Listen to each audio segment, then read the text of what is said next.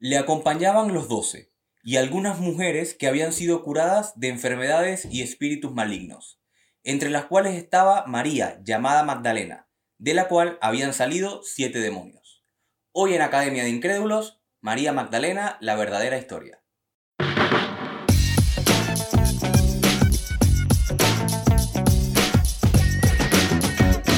Esto es Academia de Incrédulos. Hola, hola, ¿qué tal? Bienvenidos a un nuevo episodio de Academia de Incrédulos. Como siempre, Yanio Marcano en la conducción, Vicente Ramírez en edición y montaje. Como anuncié en redes sociales, el día de hoy elegí hablar sobre María Magdalena, su verdadera historia. ¿Y por qué escogí este personaje para hoy? Bueno, lo elegí porque estamos cerrando marzo, nuestro último episodio, y marzo, como todos sabemos, es el mes internacional de la mujer. Por lo tanto, decidí hablar sobre una mujer que considero que es uno de los personajes históricos femeninos con quien la historia no ha sido tan justa. Y decidí que quizás era una buena oportunidad para tratar de hacerle un poco de justicia. Antes de esto, quiero invitarlos a escuchar nuestros últimos episodios. Eh, Ana Frank y su diario y La Peste Negra están en nuestro canal de YouTube, están también en Spotify y aprovecho de recomendarles que se suscriban a ambos canales.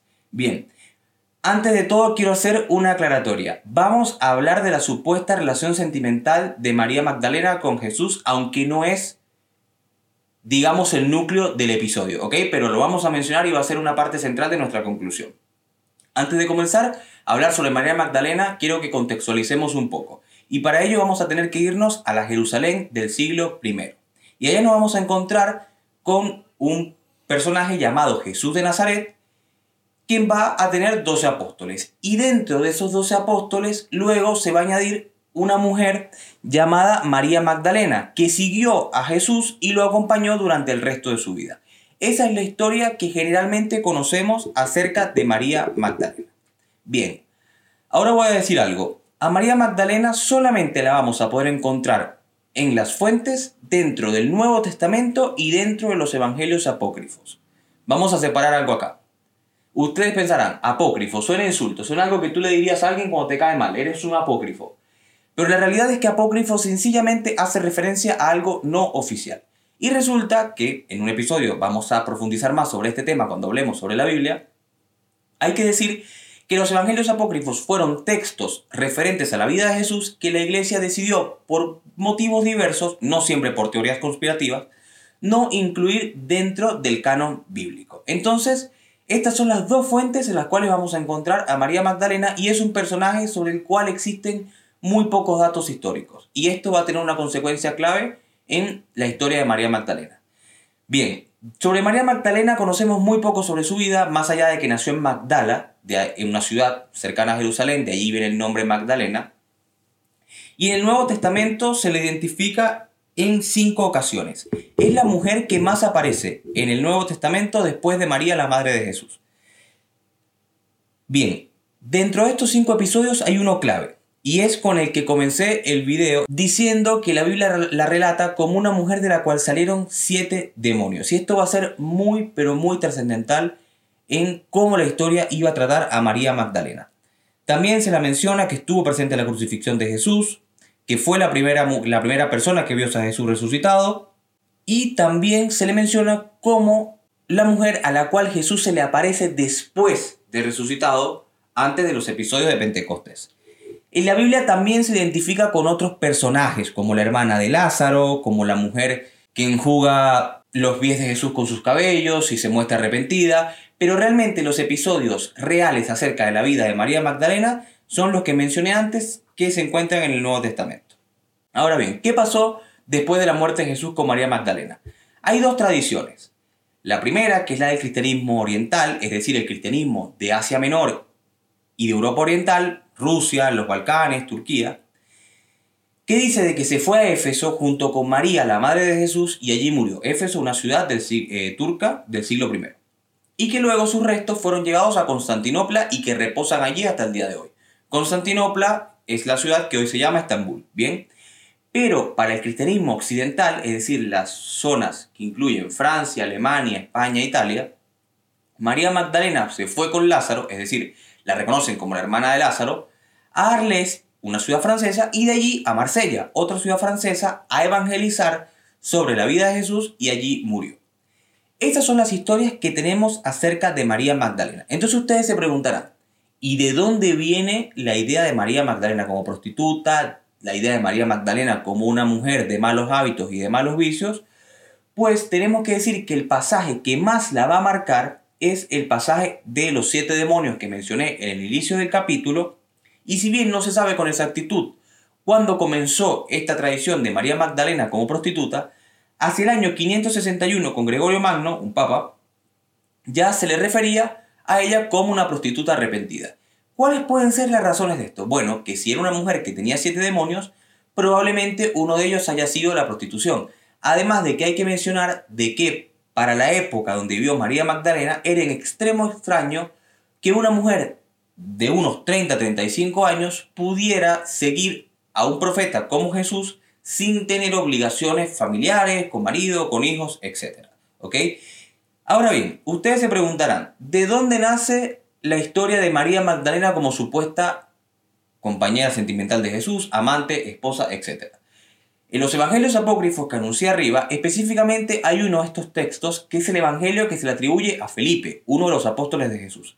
Y en este evangelio se van a referir a ella en un pasaje como la compañera de Jesús, ¿ok? La palabra compañera. Pero este pasaje relata que María es en efecto su hermana, su madre y su compañera. Por lo tanto, hay algunos académicos que piensan que incluso este pasaje que se le relata como compañera puede estar refiriéndose a la madre de Jesús. Como ya se pueden dar cuenta, el nombre de María era bastante común en esta época. Ahora bien, ¿De dónde viene toda esta idea actual? Se ha revitalizado mucho su personaje, se ha hablado mucho de María Magdalena en los últimos años. ¿Por qué se le considera como la esposa de Jesús? ¿Por qué ha sido tan polémico? Básicamente hay dos fuentes, que son dos libros de ficción. Uno es El Enigma Sagrado, un libro súper interesante, lo leí, me encantó, pero no deja de ser ficción. Y otro, el famoso Código da Vinci. Aquí voy a hacer un inciso sobre el Código da Vinci sobre Dan Brown. Me fascina Dan Brown, he leído todos sus libros, me parece uno de los autores más prolíficos del siglo XXI, pero sus libros son ficción, ¿ok? Y no hablo únicamente del Código da Vinci. En toda su trama sobre Robert Landon, el protagonista de sus libros, nos encontramos con imprecisiones de carácter histórico, biográficos, de monumentos, de lugares, de fechas, que si tratamos a los libros como ficción no hay problema. El problema es cuando tratamos a los libros de Dan Brown como historia. Y sus libros, incluso él mismo los cataloga como thriller, es decir, como ficción. Esas son las dos fuentes que hablan de María Magdalena como la esposa de Jesús. Básicamente, el Código da Vinci desarrolla un argumento a través del cual el Santo Grial, sobre lo cual por supuesto que habrá un episodio, no haría referencia a una copa, sino que haría referencia a la sangre real, al linaje de María Magdalena con Jesús, en fin. Y para esto hay dos razones de las cuales se han tomado estos personajes, estos autores. El Evangelio gnóstico de Felipe, donde se utiliza la palabra compañera, pero en ese evangelio se utiliza la palabra en copto otre. Otre pudo hacer referencia tanto a compañera sentimental como únicamente una compañera, es decir, un apóstol de la vida de Jesús. Y hay otro episodio en ese evangelio donde se dice que Jesús la besaba en la boca. Ese ritual tenía el nombre de ósculo y era un ritual donde se recibía una revelación. Por lo tanto, era de esperar que ese ritual no solamente se practicara con María Magdalena, sino también con otras personas, incluidos los apóstoles. El beso en la boca no va a adquirir la connotación romántica que tiene en nuestros tiempos, sino bien pasado el siglo XIII, es decir, 1300 años después de que esto sucediera. Bien, hay que decir que es la mujer, como dije antes, que más aparece después de María, y es la primera que lo ve resucitado. De allí también que muchas personas consideren de que había un nexo particular de María Magdalena con Jesús. Pero hay que decir que este episodio de que es la mujer la persona que primero lo ve resucitado, tiene que ver con que fueron las primeras personas que fueron al, sepulcro. Los apóstoles todavía no habían ido al sepulcro y es ahí donde Jesús se les aparece.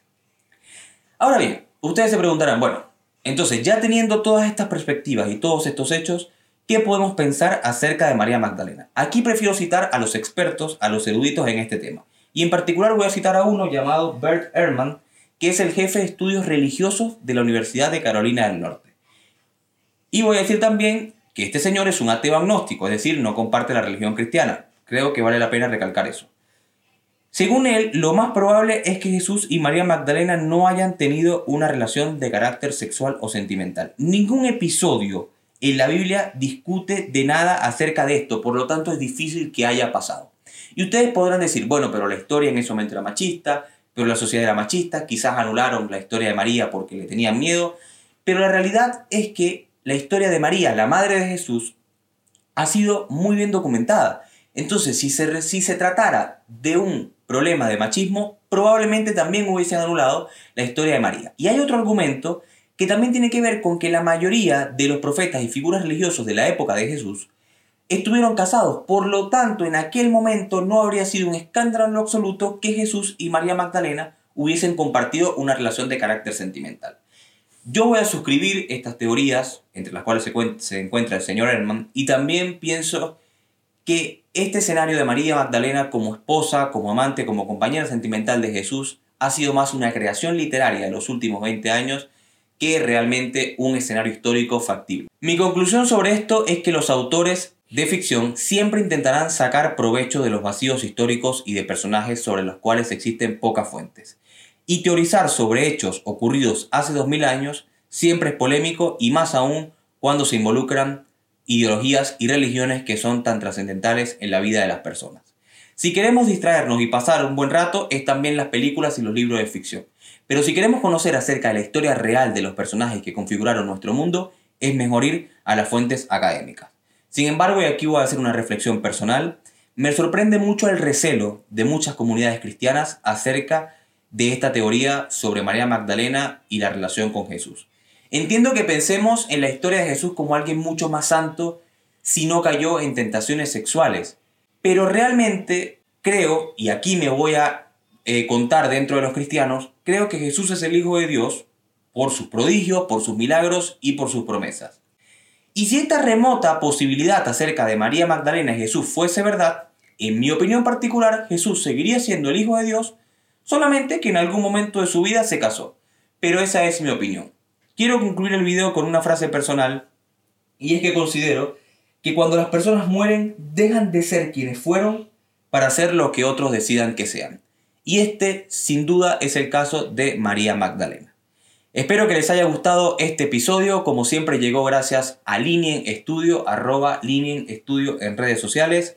Dejen un like en el video si lo siguieron por YouTube y suscríbanse. Denle a seguir al canal si lo siguieron por Spotify y nos vemos el día miércoles con un episodio que va a tener que ver mucho con actualidad y creo que les va a interesar mucho. Nos vemos en un próximo momento. Chao, chao.